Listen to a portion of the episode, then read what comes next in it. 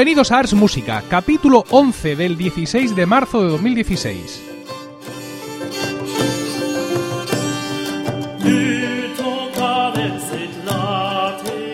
Muy buenas, mi nombre es Emilio Cano y esto es Ars Música, un programa sobre música antigua producido por el coro del mismo nombre, un grupo especializado en este tipo de música y con sede en Murcia del que soy orgulloso director. La llegada del verano supone en el hemisferio norte el fin de las clases, las vacaciones del trabajo y la oportunidad para muchos músicos de completar su formación asistiendo a los distintos cursos que se imparten por toda Europa. En el apartado de la música antigua, estos cursos cobran, si cabe, mayor importancia, ya que muchas de las disciplinas y especialidades instrumentales de esta música que adoramos están difícilmente al alcance de todos los alumnos en los centros educativos regulares. Asistir a, estos cursos supone, además de la posibilidad de recibir clase de los mejores, sumergirte en el estilo, en el repertorio y conocer y ser conocido por el resto de personas interesadas de verdad en la música antigua. Si para mí, que soy un músico amateur, asistir a uno de estos cursos suponía el equivalente a tres años de trabajo, no quiero imaginar qué tiene que suponer para un músico profesional o un estudiante que aspira a serlo. Afortunadamente para todo no tengo que usar mi imaginación porque para explicarnos esto y mucho más, tengo como invitado a Mauricio Molina, musicólogo, intérprete y director del curso internacional de interpretación de música medieval de Besalú. Buenas noches, Mauricio. Buenas noches, Emilio. Muchas gracias por tu, ah, primero, que todo, felicidades por tu, por tu gran trabajo, por la labor que estás haciendo y gracias por la invitación a tu programa. Es, un auténtico placer para nosotros tenerte aquí. En este año, en 2016, se celebra la quinta edición de vuestro curso, del curso de Besalú, un curso eh, que nacido en 2011, en, plena crisis económica, ¿no? con recortes en educación y en artes. Eh, pero bueno, cinco años seguidos enseñando música medieval una parte de la música antigua que sin duda quizá uno pueda pensar que la menos comercial, la menos accesible para el, para el principiante, mucho menos que la música renacentista barroca, tanto a la hora del repertorio en sí como de los instrumentos. Parece que, sin embargo, hay mercado, ¿no? Que hay un gran interés por esta música. Sí, Emilio, pues a ver, yo creo que em, lastimosamente la música medieval ha sufrido, es, es, un poco como la hermana pobre de la música antigua, pero sin embargo hay, hay, un gran interés, un gran interés de, músicos por, por, por, este repertorio que, que, aparece un poco oscuro, el cual hay pocas, bueno, no hay muy pocas grabaciones, pero que digamos que no están, no están en las, a primera venta en las, en las tiendas de, de discos y, entonces em, es, es, una música que en principio parece un poco oscura pero que tiene un gran mercado al final del día y el interés que, que, encuentro en Europa y que encontré también en Estados Unidos cuando viví allí es, es bastante más grande de, de lo que en principio se puede pensar.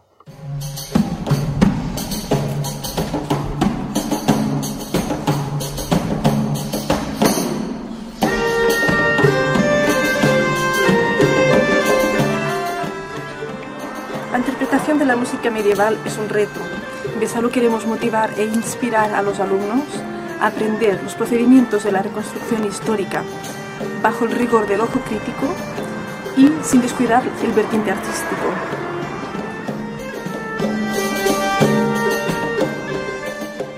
La plantilla de, profesores que tenéis es espectacular y, y, muy amplia en cuanto a disciplinas, ¿no? Eh, ¿Es una plantilla estable? Sí, eh, me interesa sobre todo que, lo que vamos desarrollando lo, desarrollemos como grupo, como grupo de trabajo, em, tal vez diferente a otros, a otros cursos o a otros festivales donde em, tal vez hay un interés por porque haya un cambio todos los años y haya una, una oferta nueva de profesores. Em, nosotros vamos creciendo como grupo de profesores y, como tal presentamos eh, nuestro trabajo eh, pedagógico a, una sola voz, si, no sé si me entiendes con esto, y, lo, que, lo que nos conlleva a trabajar durante el año en la preparación del curso. Con esto nos aseguramos de que, de que el rigor que ponemos, el, amor que ponemos, lo ponemos eh, todos juntos. ¿no? Sí, es que bueno, sí, sí, si bien respeto evidentemente la decisión de algunos cursos de, digamos, de refrescar el profesorado con frecuencia, eh, yo como asistente a este tipo de cursos también valoro mucho el que, el que sea una plantilla de profesores estable porque se crea un vínculo muy especial con el profesor, que te ve evolucionar, que año a año tienes, digamos, ese, ese punto de, ese checkpoint, ¿no? Ese feliz encuentro veraniego para cargar pilas en el que el profesor pues puede ver lo que has evolucionado desde el año pasado, puedes hablar con él, incluso tú durante el curso puedes pensar, ah, mira, esto lo voy a preguntar en el curso a mi profesor, tal, se puede ir generando, digamos, esa relación con el profesorado que vaya más allá de, lo que son los propios días del curso. E, exactamente, em, lo que has dicho. Se crea, se crea esta, esta, conexión con el profesor o inclusive con el grupo de profesores. Eh, una cosa bonita que hacemos es, ah, antes de empezar el curso, es una presentación de cada uno de los profesores para el, para el grupo completo de estudiantes, para que la gente sepa dónde está quién, qué está haciendo, cada uno habla de su investigación, cada uno habla de su, digamos, de su, de su relación con la música medieval y lo que está pensando hacer durante el curso. esto lo que, lo que genera es eh, familiaridad, em, apoyo a través de, entre estudiantes, eh, profesores y, y se va creando entonces un lazo una, red de, comunicación que, sobrevive después del curso. Muchos estudiantes, eh, como lo has dicho tú antes, vuelven cada año, vuelven a trabajar con el profesor y muchos estudiantes van pasando de profesor a profesor, puesto que su interés es, seguir eh, ahondando en la música medieval y al conocer cada uno de ellos, pues eh, aprovechan para probar cada uno de los instrumentos, el tipo de investigación que hace, contrastar cosas. Entonces, la idea es que eh, con este paso que damos y con, este periodo en el que no estamos dando el curso, se vaya quedando esta, esta escuela de alguna manera virtual, ¿no?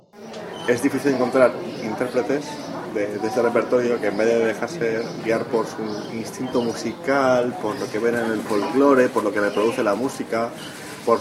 No, hay rigor, es, es como agua en el desierto. yo que he estado en varios cursos que, joder, pues en, en musicología me he encontrado gente muy dispar, es que es muy difícil de ver. Es muy difícil de ver gente que, realmente lo lleve hasta, hasta las mismas consecuencias. Es decir, no, yo voy a actuar con rigor y voy a decir, vale, pues toco la pandereta de esta manera y hago estos ritmos porque creo que es lo que lo que en esa época por, la coreografía, por su manera de pensar el ritmo, por su manera de reventar. Y yo, yo vení, o este, a este curso precisamente por eso, porque sabía que aquí iba a salir con, con certezas, o sea, con certezas, con, con una buena base en la que apoyarme. Veo en, toda la información que se puede ver en vuestra página web acerca de, del curso, veo un, gran énfasis en la parte teórica, ¿no? Es como si no os conformarais con dotar al alumno de una técnica de ejecución, ¿no? Como eh, parece que queréis que cada alumno sepa interpretar un manuscrito, que conozca los fundamentos y contexto, por ejemplo, de la afinación pitagórica. En definitiva, que sea un intérprete muy completo y no un mero ejecutante. Exactamente, es que uno de los grandes problemas que tiene la música medieval es, de alguna manera lo poco que sabemos de ella, aunque, aunque vamos a, vamos a ver, ponerlo desde otro punto de vista. Em, eh, aunque sabemos muy poco, hay muchísima información, pero esta información está toda desperdigada. Eh, para poder reconstruir esta música no es, no es suficiente solamente tocar las notas, eh, ya como, como tú bien sabes, los manuscritos medievales son generalmente, presentan piezas monódicas, no, sin acompañamiento, sin ritmo, con unos problemas de, temas de afinación que hay que, que trabajar. Entonces, creemos que para poder, poder al menos tratar de, ser coherentes con esta presentación de la música medieval que hacemos y que queremos pasar a nuestros estudiantes, hay que de alguna manera convertirse en un experto en todos estos elementos que juntos pensamos que, reconstruyen el, todo de la performance de la música medieval. Entonces, por eso nos es muy importante generar en el intérprete o, darle el gusanillo de, la investigación para que entienda que eh, no es solo venir al curso, aprender a tocar tres notas y llevarse piezas a casa, es eh, aquí están todos los, todas las herramientas para poder seguir trabajando con esto y desarrollándose como lo hemos hecho nosotros. Yo, eh, yo mismo fui intérprete antes de ser musicólogo y, me dediqué a la musicología por esta necesidad y este interés que tenía en la interpretación y la verdad es que hay mucho, hay mucho material y mucho con que trabajar. Durante, durante el curso, ¿preparáis conciertos que se ofrecen durante el propio desarrollo del, curso? Eh, ¿Hay un festival parejo a esto? Es decir, ¿viene, ¿vienen grupos a, dar conciertos? ¿Cómo, ¿Cómo, lleváis, digamos, el, mostrar allí en Besalú en, en práctica lo que estáis haciendo? Bueno, tenemos, em, en los primeros cuatro años hemos tenido eh, presentaciones muy, muy libres de los profesores, lo que te explicaba antes, con algunas demostraciones. Después em, hay, un concierto de final de curso, donde, donde dependiendo del repertorio, este año, por ejemplo, será sobre el, Carmina Burana, se presenta en eh, un concierto final al que está invitado todo el pueblo y viene la gente de otros pueblos también a, ver el concierto. Entonces, em, y esto es no solamente para, para, que que tengamos todos la sensación de que hemos completado un, proyecto, sino también para poner a los estudiantes que inclusive, eh, aunque sean todos profesionales de la música inclusive antigua, barroca, renacentista, ponerlos en, el, en la situación de tener que interpretar música, música medieval, que es un, monstruo completamente diferente. Eh, este año además tenemos la visita de, de un grupo de, mm, que viene de la, de la, Universidad de Southampton. Eh, viene el musicólogo Mark Everest, acompañado de tres tenores ingleses eh, muy famosos, muy famosos. Uno de ellos es John Potter. Em, eh, gente que han cantado con Gothic Voices y que ha cantado con el Hilliard Ensemble. Entonces ellos van a ser además dentro del curso de Besalú un cursillo sobre conductus eh, al cual, eh, además del, curso, del cursillo este, eh, van a ser un concierto, entonces tendremos este concierto además y la idea es seguir creciendo en relación a presentación de conciertos. De todas maneras, el foco principal es, pedagógico. Mm, de este curso me gusta especialmente el, rigor con el que se trabaja y el hecho de hacer una reconstrucción histórica o por lo menos acercarse lo más posible a este a este tema. Y, bueno, aparte uno lo pasa bien, ¿no? Aparte, digamos, de, de todo este, este asunto histórico de reconstrucción, de interpretación, pues es conocer gente, gente con la que quizá en alguna ocasión pues puedas, puedas tocar o puedas crear algún proyecto. Estoy viendo aquí la, la plantilla de profesores y bueno, en, un curso sobre música barroca uno sabe lo que esperar, ¿no? Eh, quiero decir, el violín, continuo, etcétera. Eh, las disciplinas que vosotros ofrecéis, es decir, los profesores que tenemos aquí de Ravel, voz, canto litúrgico, esto es, digamos, lo, mm, lo típico de los cursos de música medieval, o en ese sentido no hay, digamos, mm, eh, unas disciplinas clásicas, ¿no? sino que cada curso crea realmente su propio plan de estudios en de su personalidad. Sí, exactamente, lo que, lo que acabas de decir. Todos los cursos eh, se especializan en cosas diferentes y, presentan un plan de estudios diferente. Yo, de alguna manera, he creado el, curso que nunca tuve, que siempre quise tener, y es un curso donde la gente pueda venir tanto eh, con las manos en la masa a, a probar los instrumentos que tanto ha visto, de los que ha escuchado y todo esto. Entonces, por lo tanto, hemos creado todas estas cátedras, si lo podemos llamar así, de instrumentos, instrumentos todos principales en la música del románico y el gótico temprano. Eh, como verás, nuestra, cuando hablamos de la Edad Media, nosotros trabajamos en lo que el periodo entre el, entre el 1100 y el 1300, entonces nos, nos enfocamos en estos instrumentos y, y, además con todo, todos los otros eh, las cosas aledañas que tienen que tener afinación pitagórica que mencionabas antes para poder trabajar dentro del, del lenguaje melódico y armónico del periodo em, em, y, bueno toda una serie de elementos. Entonces la idea es presentar eh, es dar a, los estudiantes la posibilidad de tocar un instrumento, especializarse en él, bueno, o al menos dar sus primeros pasos, ser una inmersión en este instrumento, trabajar en conjunto con otros instrumentos y, con todos los, elementos teóricos que son necesarios para poder traer esta música a la vida. En esto el, curso es diferente. Em, es mucho más común el formato de que hay un repertorio, hay un grupo grande, puede ser coral o puede ser coral con algunos instrumentos y lo que se hace es que se estudia un repertorio. Aquí estamos eh, trabajando, poniendo pequeños ladrillos para poder enfrentarnos casi que a cualquier repertorio de este periodo. Ahora que, has comentado sobre instrumentos, em, no sé cómo de accesibles están en, estos momentos, hoy en 2016, eh, los instrumentos, digamos, de los clásicos instrumentos de la, de la música medieval. No sé si es relativamente fácil para un estudiante que empieza conseguir un instrumento, digamos, el equivalente a un instrumento de estudio, o si es algo que para empezar ya requiere una gran inversión, ¿no? Sí, ah, a diferencia con, instrumentos barrocos, clásicos e inclusive algunos renacentistas, los instrumentos medievales tienden a ser un poco más módicos. Em, tenemos otra cosa muy, muy importante, muy interesante que hemos, hemos, hecho con el curso y es que no nos hemos quedado solo en trabajar con, la reconstrucción de la, eh, de la ornamentación, de la, de la, afinación, de todo esto, sino que eh, hemos podido eh, comenzar a trabajar con un grupo de, de constructores especializados que los vamos a llamar los constructores oficiales, por decir algo, del, curso. Con estos, cada uno de nosotros, eh, los profesores, ha desarrollado un instrumento siguiendo nuestras pautas organológicas, nuestra investigación sobre rigorosa sobre, sobre estos instrumentos y, estos ah, constructores proveen al curso de instrumentos eh, algunas veces para préstamo, algunas veces para alquiler, pero todos son muy conscientes de que, de que de que mucha gente está dando sus primeros pasos y que tienen que quisieran llevarse un instrumento a casa para seguir trabajando con él. No, no, no quiere decir esto que, los, que estos instrumentos sean de estudio.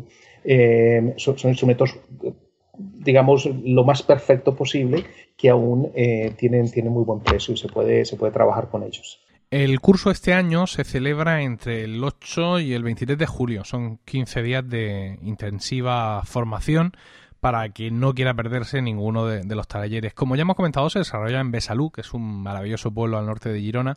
¿Qué, es lo que hace esta localidad ideal para impartir el curso? Es decir, ¿cuál es la historia detrás de que el curso sea aquí?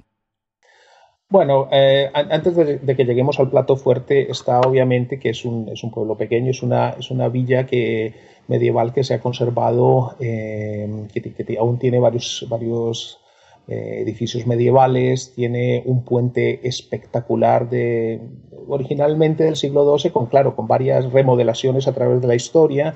Em, es, un, es, un, ayuntamiento pequeño con el que tanto nosotros como, como curso externo que venimos a trabajar, es fácil trabajar con ellos, hay todo un interés por, por porque haya, eh, haya movimiento dentro del pueblo eh, puesto que, trae, atrae turismo, puesto que hay una buena comunicación con la gente del pueblo, que ya están muy acostumbrados después de cinco años a que vengamos y todo esto. Pero además, eh, Besalú es cuna de, un famoso trovador catalán eh, de nombre Ramón Vidal.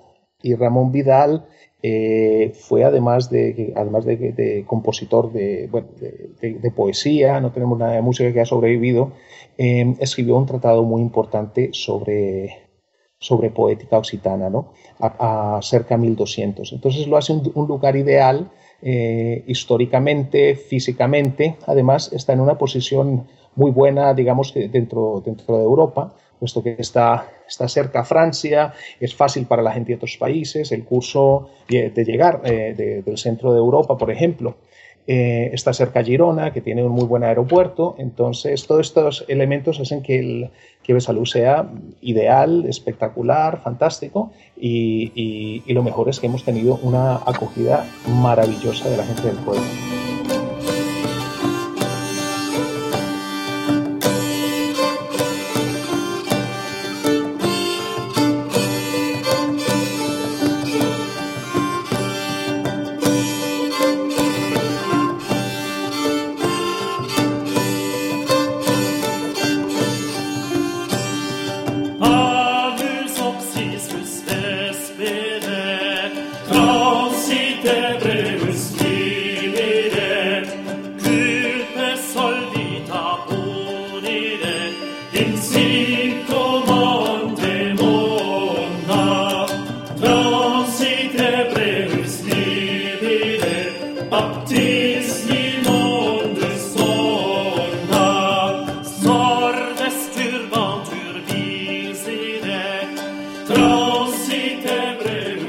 Vamos a dejar un momento el curso aparte para hablar de ti. En la presentación te hemos definido como musicólogo e intérprete. Tienes diversas publicaciones y has participado en varias grabaciones de música medieval. Merece, eh, creo, la pena reseñar la última realizada para el sello Enquiriadis con tu propio grupo Magister Petrus.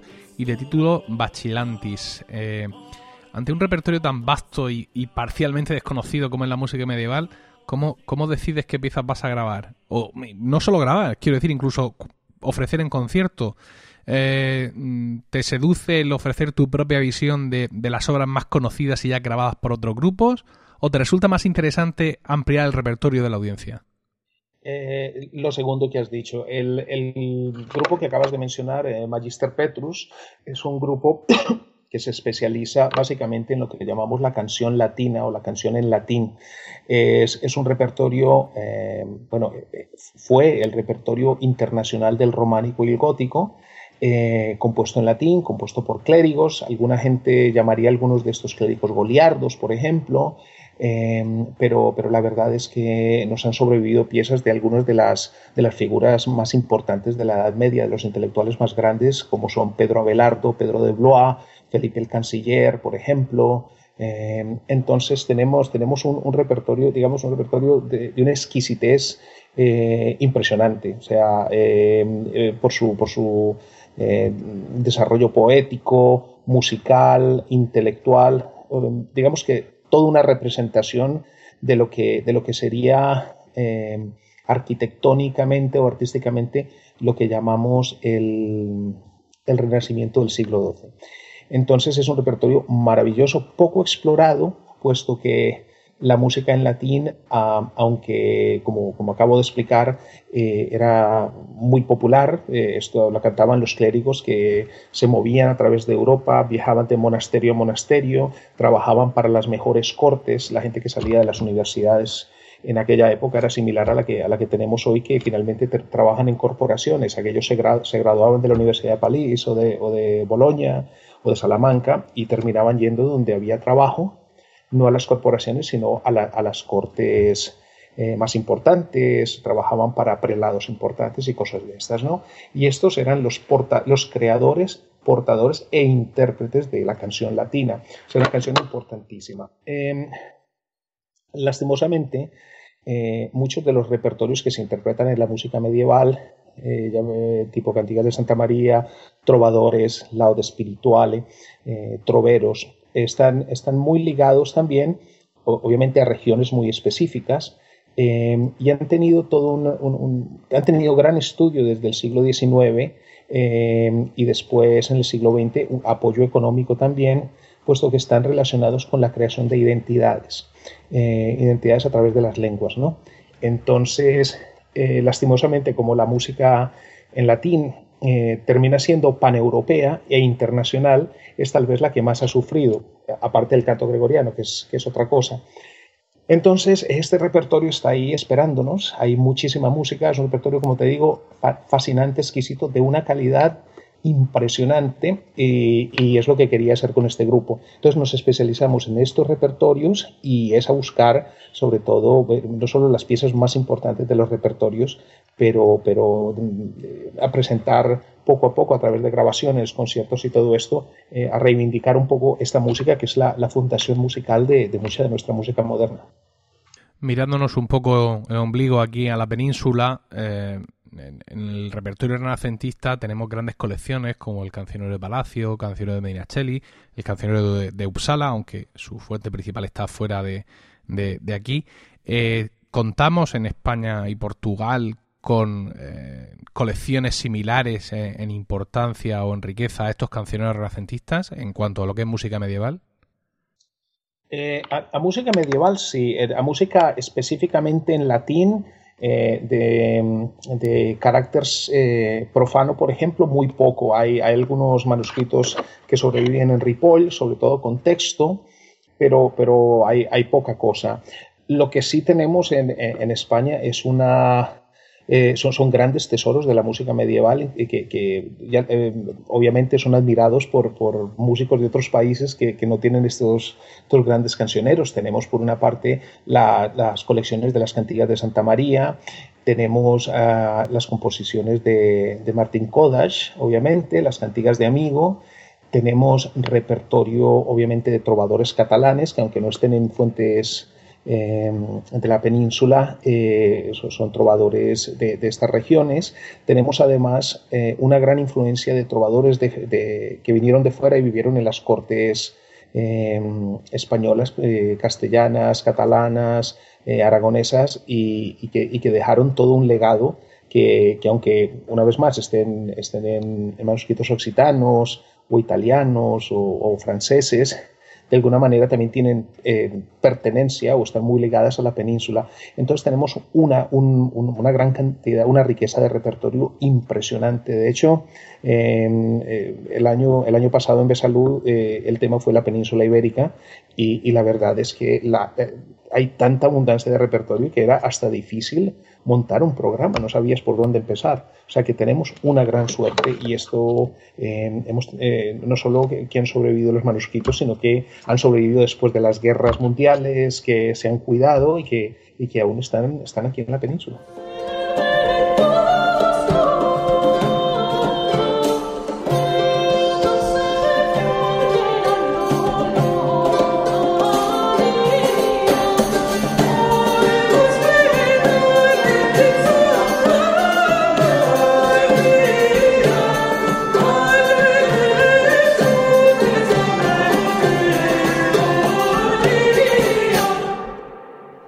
A volver al curso porque el plazo de admisión está ya abierto, ¿no? Cuéntanos cuál es el, procedimiento para, seguir para alguien que quiera acudir al curso de salud este año.